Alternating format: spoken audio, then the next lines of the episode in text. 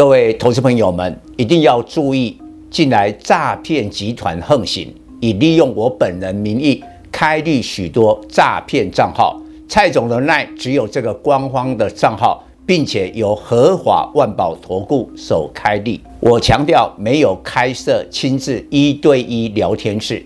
没有技术班教学，没有互委托下单，没有港股、美股及任何衍生性金融商品交易。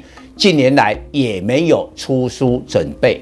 只要看到任何利用蔡总肖像开立的粉丝团，要求做出上述的行为，就是诈骗集团。粉丝们看到一定要帮我们检举，共同抵制。感谢大家。各位投资朋友，大家好，我是蔡明章。今天主题航运除息行情指标长荣、慧洋。回顾台股五月主旋律是跌升反弹，年初以来跌幅大的电子股急速反弹。最具代表是台积电二三三零，在 MSCI 季度调整生效前，连续三天大涨。共计上涨四十六元，涨幅九趴，挑战季线五百五十六元。由于台积电的强弹拉动大盘，五月收红两百一十五点，也接近季线反压。季线又称生命线，是台股中期多空的分界点。今年一月一八六一九点做头后，二月失守季线，四月急跌一千一百点。迄今大盘在季线之下已已有三个多月，因此台股想要翻空为多，第一步必须有效站上季线。量是价的先行指标，在二月大盘失守季线的时候，当时十日均量三千三百亿元，二十日均量三千亿元，现在十日均量只有两千三百亿元。二十日均量两千四百亿元，显然量缩格局无法一次就顺利攻占季线压力。台股电子股是美国科技股的供应链，因此台股多空节奏紧跟纳斯达克。可是问题来了，纳斯达克五月仍收跌两趴，通膨压力挥之不去。对比之下，台股电子股超前反应。一旦纳斯达克后继无力，六月十五日 FOMC 铁定升息两码的压力下，六月上旬在大盘已反弹一千点前提，必须停看听。本波电子股跌升反弹最大的原因是研判美国通膨触顶回落，美元指数至。二十年高点一百零五回跌，十年期公债收益率至三年高点三点二趴拉回，这两大指标显示通膨压力减轻。可是市场会不会误判高兴太早？这是全球通膨，尤其以欧美最严重。欧元区先行发布五月 CPI，德国八点七趴创历史新高。主要天然气、石油上涨。现在欧盟已决定禁运俄罗斯原油进口，虽然豁免陆地运输石油，但国际油价看涨。西德州布兰特接近每桶一百二十美元。当油价一百二十美元是什么概念？今年来狂涨六十趴。欧元区物价下不来，欧洲央行。将被迫在七月升息一码，这是十几年来首次升息。接下来可能又在九月加大升息两码，整个欧元区将在二零二三年经济衰退。欧元区若经济逆风，对全球经济及股市会投下变数。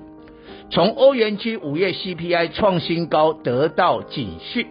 美国五月 CPI 未必如市场预期的下滑。美国 CPI 各项因素的权重看三大部分，房屋及租金权重最大，占三十至四十趴，房价创二十年来最大涨幅，今年租金估计再涨十趴。另外，能源食物的权重也很大。现在开车出游旺季，使全美国平均汽油每加仑四点六美元，创历史天价。由此判断，五月 CPI 恐会再度上涨。六月十五日 FOMC 召开前，只有这份五月 CPI 的物价数据，提防万一高于八点三趴。联总会升息两码没有悬念之外，恐怕将发表强烈鹰派声明。为什么？拜登总统罕见会面联总会主席鲍威尔，关键是通膨。十一月期中选举攸关拜登总统是否跛脚。今年选举最大民怨就是物价飙涨。外界认为拜登会见鲍威尔是甩锅，表面上不干涉联总会的独立决策，实际上把处理通膨的责任丢给鲍威尔。因此，当 CPI 没有下跌，鲍威尔使命必达，唯有采取更鹰派的手段。注意，周二拜登会见鲍威尔后，美股由全天高点下跌。同时，美元指数十年期公债收益率出现反弹，并不认同拜登甩锅通膨。六月中旬将公布的五月 CPI 可能爆雷，规避这个不确定变数，全值电子股暂时涨不动，换成中小型电子活泼表现。周三，台积电。联电二三零三，联发科二四五四，CDKY 六四一五休息，爱普六五三一，宏康六四五七，天域四九六一，富鼎八二六一涨停。不过受终端需求减弱及大陆封城双重影响，多数电子股第二季财报将衰退，追高有风险。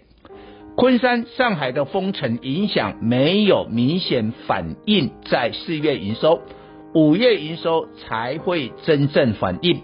端午过后发布五月营收将是照妖镜。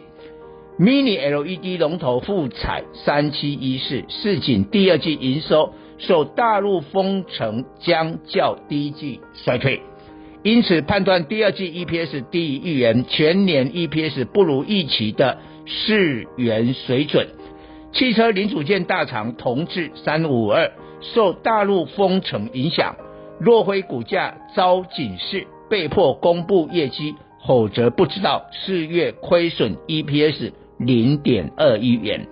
可是股价自低点一百二十四点五元来强弹五成，推估第二季 EPS 将远低于第一季的二点四九元。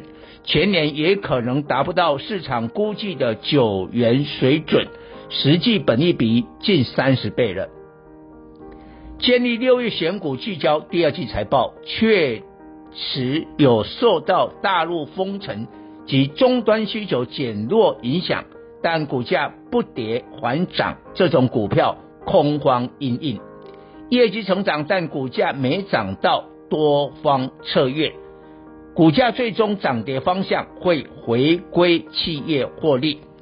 上海开始全面解封，但对航运的正面效应是渐进的。以货柜轮而言，上海港进出的人员必须具备七十二小时核酸阴性检测，还是很麻烦。美国年底感恩圣诞节采购旺季的库存备货。将从七月中下旬展开，所以亚洲到美国现运价是渐进上涨，并不是现在就一口气大涨，反映在货柜三雄股价当然是缓步推升。长龙二六零三五月下跌三趴没涨到，周三站回季线，六月二十九日除夕前会有表现。